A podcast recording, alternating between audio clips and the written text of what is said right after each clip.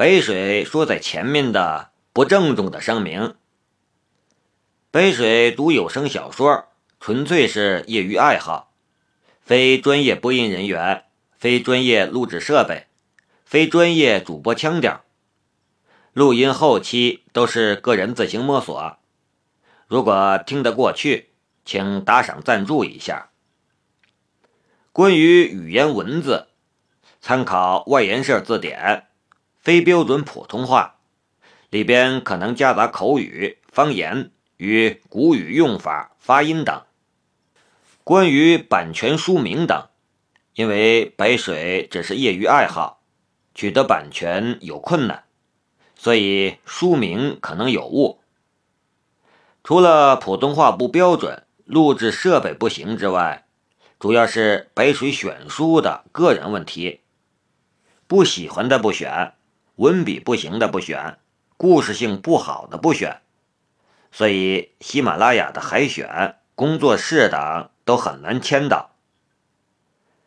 小说文本与后期音频来源于网络，小说中的人生观、价值观等不代表白水的观点，需要听友正确。评判审视小说中涉及到的造成您生理、心理不适的语言、行为等，属于小说文本作者与发布网站的问题，北水尽量回避。如造成您不适，请回避该书。其他未尽事宜，北水享有随时更改、更正的权利。我的话说完了。下面请收听本书内容。第一卷，懒神附体。第一章，神奇的副驾驶座。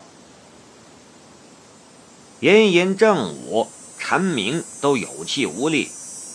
文集县城关派出所的后院里，几辆警车停在树下车位里。七八名民警正在一辆编号零零八八的警车外面排着队。为了抵挡毒辣的日头，他们有的打着伞，有的拿报纸遮挡着阳光，有的拿帽子扇着风，一个个汗流满面的，眼巴巴看着前面，嘴里嘟囔着：“该我了吧，该我了吧。”你倒是快点啊！一人两分钟，都有点纪律性。就算是热得头昏脑胀，也不愿意就这样离开。不但不离开，他们还非要使劲往前挤，生怕自己的位置被人占了。张哥，你看日头这么毒，你干脆回去吹空调吧。要是再中暑了，那可不得了！片警小李对户籍警老张说道：“滚你的臭小子！你怎么不回去吹空调？”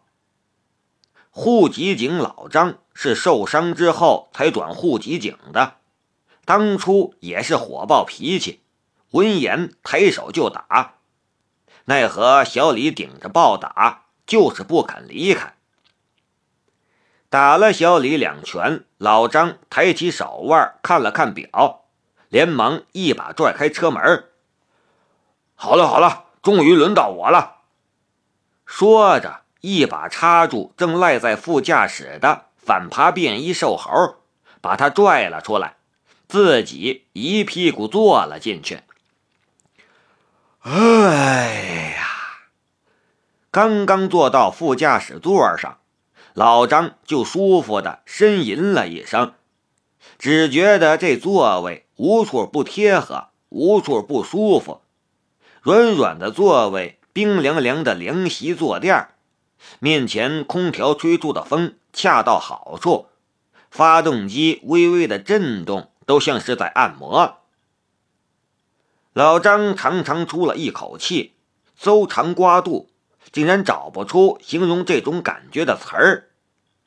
若是想要比较一下，就跟年轻时追捕逃犯，劳累了一天一夜，将自己丢在家里温暖的床上，啥也不用管，一头睡去之前的那感觉一样，真是太舒服，太怀念了。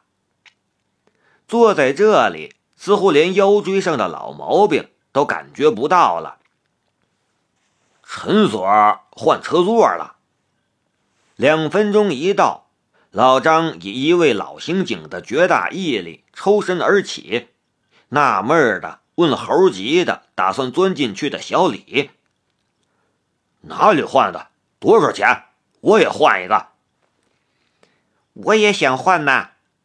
小李道：“他上午还坐过副驾驶，也没觉得有多舒服。这么点时间，更不可能换车座。这中间唯一发生的事儿，就是那小子在这里坐了一会儿。那小子对着车座做了什么？算了，不管他了。”小李甩甩脑袋。将那不靠谱的想法甩到一边去，就要钻进副驾驶室里。排了十多分钟了，终于轮到他了。就在此时，二楼的窗户推开，一个沉稳的声音响起：“小李，你过来一下。”“啊啊啊，陈陈陈所。”小李那表情。就跟被人踹了一脚似的，完全呆住了。好不容易排到了，不带这么玩人的，陈所。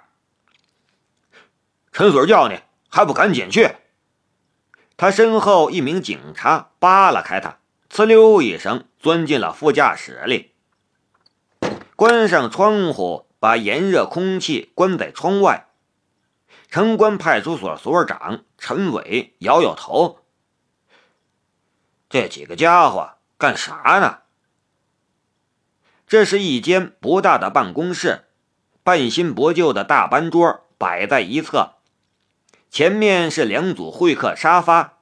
此时正有一名少年懒洋洋的躺在上面，有些老旧的空调有气无力的呻吟着。拼命想要将室内的温度降下来，但房间内依旧闷热。陈伟看到少年，就气不打一处来，瞪眼道：“你给我坐好了！若是派出所里其他人在这里，此时早就吓得一个立正，站起来了。”陈伟为人正直，素来威严，很得下属敬服。但少年却做个鬼脸儿，全当没听见。陈伟扬起大巴掌，挥舞了一下，却最终轻轻拍在少年的脑袋上。你呀，早晚会把我气死了！看少年想要笑，陈伟又一瞪眼，不准笑！奈何在少年面前，十成威风。也就剩下两成，这还是少年给他面子。少年名叫南明，虽然和陈伟差了二十岁，却是陈伟的小表弟。城关镇派出所的所长，在这个小城市里也已经是不得了的大人物。求他办事儿的人，能从派出所排队排到中心街。不过，这位从小在他面前晃荡的小表弟，却是骑在他脖子上撒过尿的人物。老一辈的人更是把他捧在手心里，疼爱的紧。别看陈伟在这办公室里这么威风，只要南明出去告个状，晚上他就要跪搓板儿。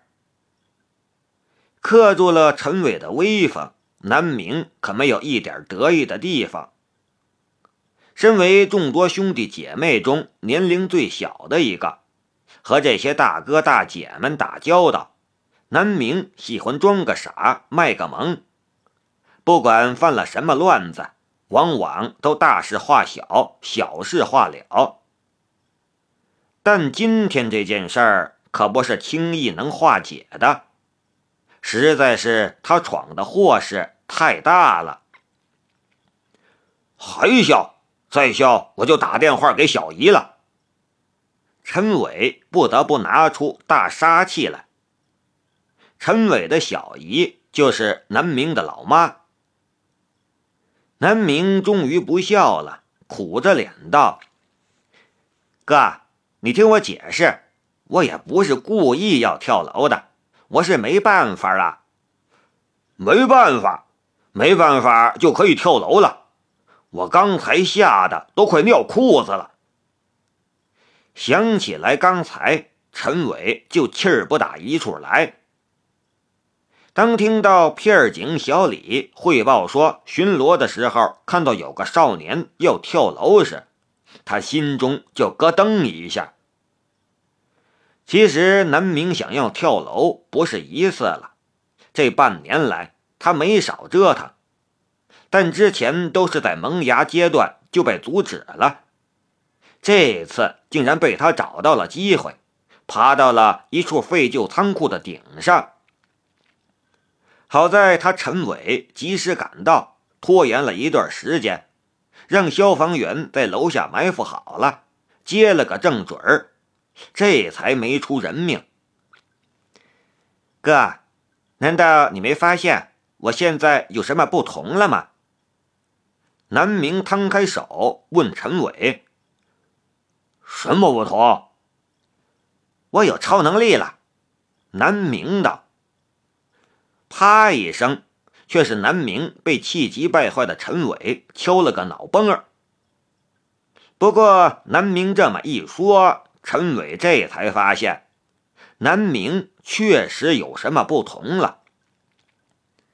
自从半年前神秘失踪了几天开始，南明就整天懒洋洋、病殃殃的，说话干事儿都有气无力，就连学都不上了。家里人带着他看遍了各种医院，就连协和医院都看了。结果医生来了一句：“你家孩子没病，他就是懒。非要说有病的话，这是懒癌。懒，懒能懒到宁愿饿死也懒得吃饭，懒能懒到躺床上几天不吃不动不上厕所。”懒能懒到全家上下乃至警察都出动了，到处找他，最后却发现他一直躺在自家床上。怪事很多，但没有解释。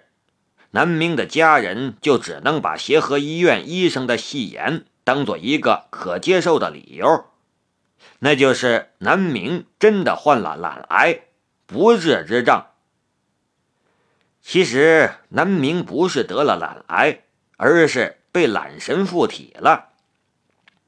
所谓懒神，当然不是神仙，用这东西自己的话说，它是一个附着在南明灵魂上的插件儿。这东西不但是附着，还是寄生，不断从南明的身上吸收养分成长。一开始的野蛮吸收。差点把南明吸死，先是暴瘦，然后是全身无力。等到南明身体上的能量被吸收光了，懒神就开始吸收南明的存在感了。也正因为如此，让南明感受到了懒神的神奇与恐怖。他明明就在自己的房间里，可谁也不会注意他。到了后来。就连镜子都照不出他的影子了，就像他已经变成了鬼魂。南明都不知道自己怎么活过来的，反正被发现时他已经快死了。这也让南明知道了，若是不把懒神降服住，别说过自己喜欢的生活了，怕是连下个生日都活不到。南明虽然年少，却有一股韧劲儿，这才有了后来跳楼的一出。你若是不妥协，就和我一起死吧！被南明以死相逼，懒神终于妥协，和南明达成了协议，吸收能量不可能停止，因为成长是懒神的本能。但为了南明不被吸干，懒神为南明提供特殊的帮助。双方的关系由寄生变成共生，南明提供养分，懒神提供了一种特殊能力。懒神所需要的养分分为两种，一种是能量，一种是正能量。能量来自食物，相对容易攒，多吃少动就好了。正能量涵盖的面儿就比较多了，成就感、满足感、幸福感都是正能量，存在感勉强也算是。总而言之。被懒神附体之后，南明想要活下来，似乎就只能按照懒神的建议，过好吃懒做、爱享受的日子了。在南明的视线一角，有一排十个指示格，每一个格子都手指长、筷子粗，看起来就像是一排能量槽。按照懒神休眠之前留下的说法。这十个指示格装满之后，懒神会产生进化，而南明就可以摆脱生不如死的生活了。于是，南明手机的代办事项清单里多了一个标红并加了三个叹号的重要代办事项：积满十格能量。南明有很多的梦想。但如果想要有小命完成梦想，首先就要摆脱懒神的钳制，而这个目标目前完成度是百分之零。视野左上方最后一个格子已经见底，还闪烁着淡淡的红色，这是懒神在提醒他需要补充能量了。如果能量耗尽了，南明又会被吸收存在感，他可不知道这一次还能不能补回来。要是就此消失了，他找谁说理去？而且，懒神赐予他的新能力强化也需要消耗能量。陈所，小李敲门而入，虽然满心的不甘，可陈所召唤。给他十个胆子，他也不敢不来。啊，这小子跳楼的笔录整理好了没有？陈伟满脸严肃地问道。南明跳楼的笔录可是大杀器，拿来威胁他最好了。小李瞥了一眼懒洋洋躺在沙发上的南明，低声道：“陈陈所。”已经整理完了，整理完还不赶紧拿给我！陈伟一板脸，小李吓得连忙一个立正。看到自己威风依旧，陈伟这才挽回了一点儿从南明身上得来的挫败感，得意的看向南明。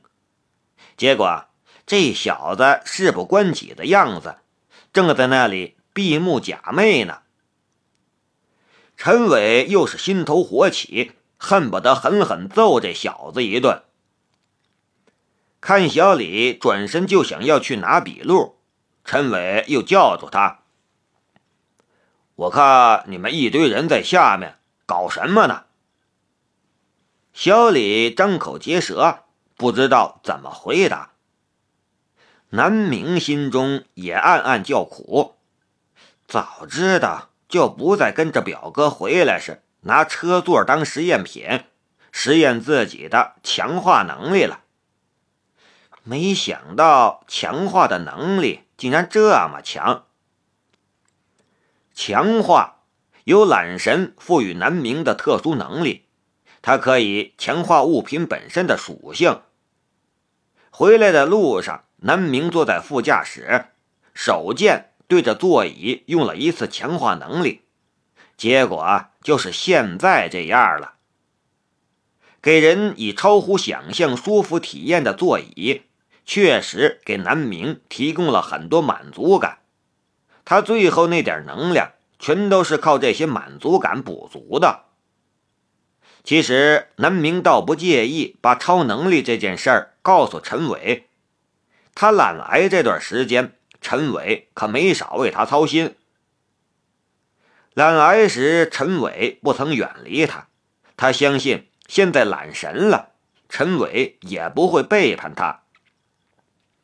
但现在一个车座引起了这么大风波，南明觉得还是小心点为妙。陈所儿听到陈伟问，小李终于还是忍不住问道：“陈所儿，您什么时候换了副驾驶的座椅了吗？怎么变得那么舒服了？”座椅，座椅什么鬼？陈伟完全不了解。满脸的难以置信。你们这群人大中午的不睡午觉，在太阳底下晒着，就是为了坐坐我的副驾驶座？啥时候他的副驾驶这么金贵了？不过就是一辆普通的桑塔纳三千警车而已。虽然比派出所其他两辆早该淘汰的普桑车状况好点。可也不至于那么夸张吧？看这俩人面面相觑，南明觉得超搞笑，在旁边忍不住闷笑起来。你笑什么笑？陈伟虽然是派出所所长，可是正儿八经的刑侦高手出身，而刚才就南明坐在那座椅上，此时一回想。就心中生疑，小李也早就有所觉悟，两人同时转脸看向了南明。你小子刚才搞了什么鬼？陈伟问南明。嗯，南明终于想到了一个说得过去的理由。你们听过钢琴调律师吧？怎么？那你们听过座椅调节师吗？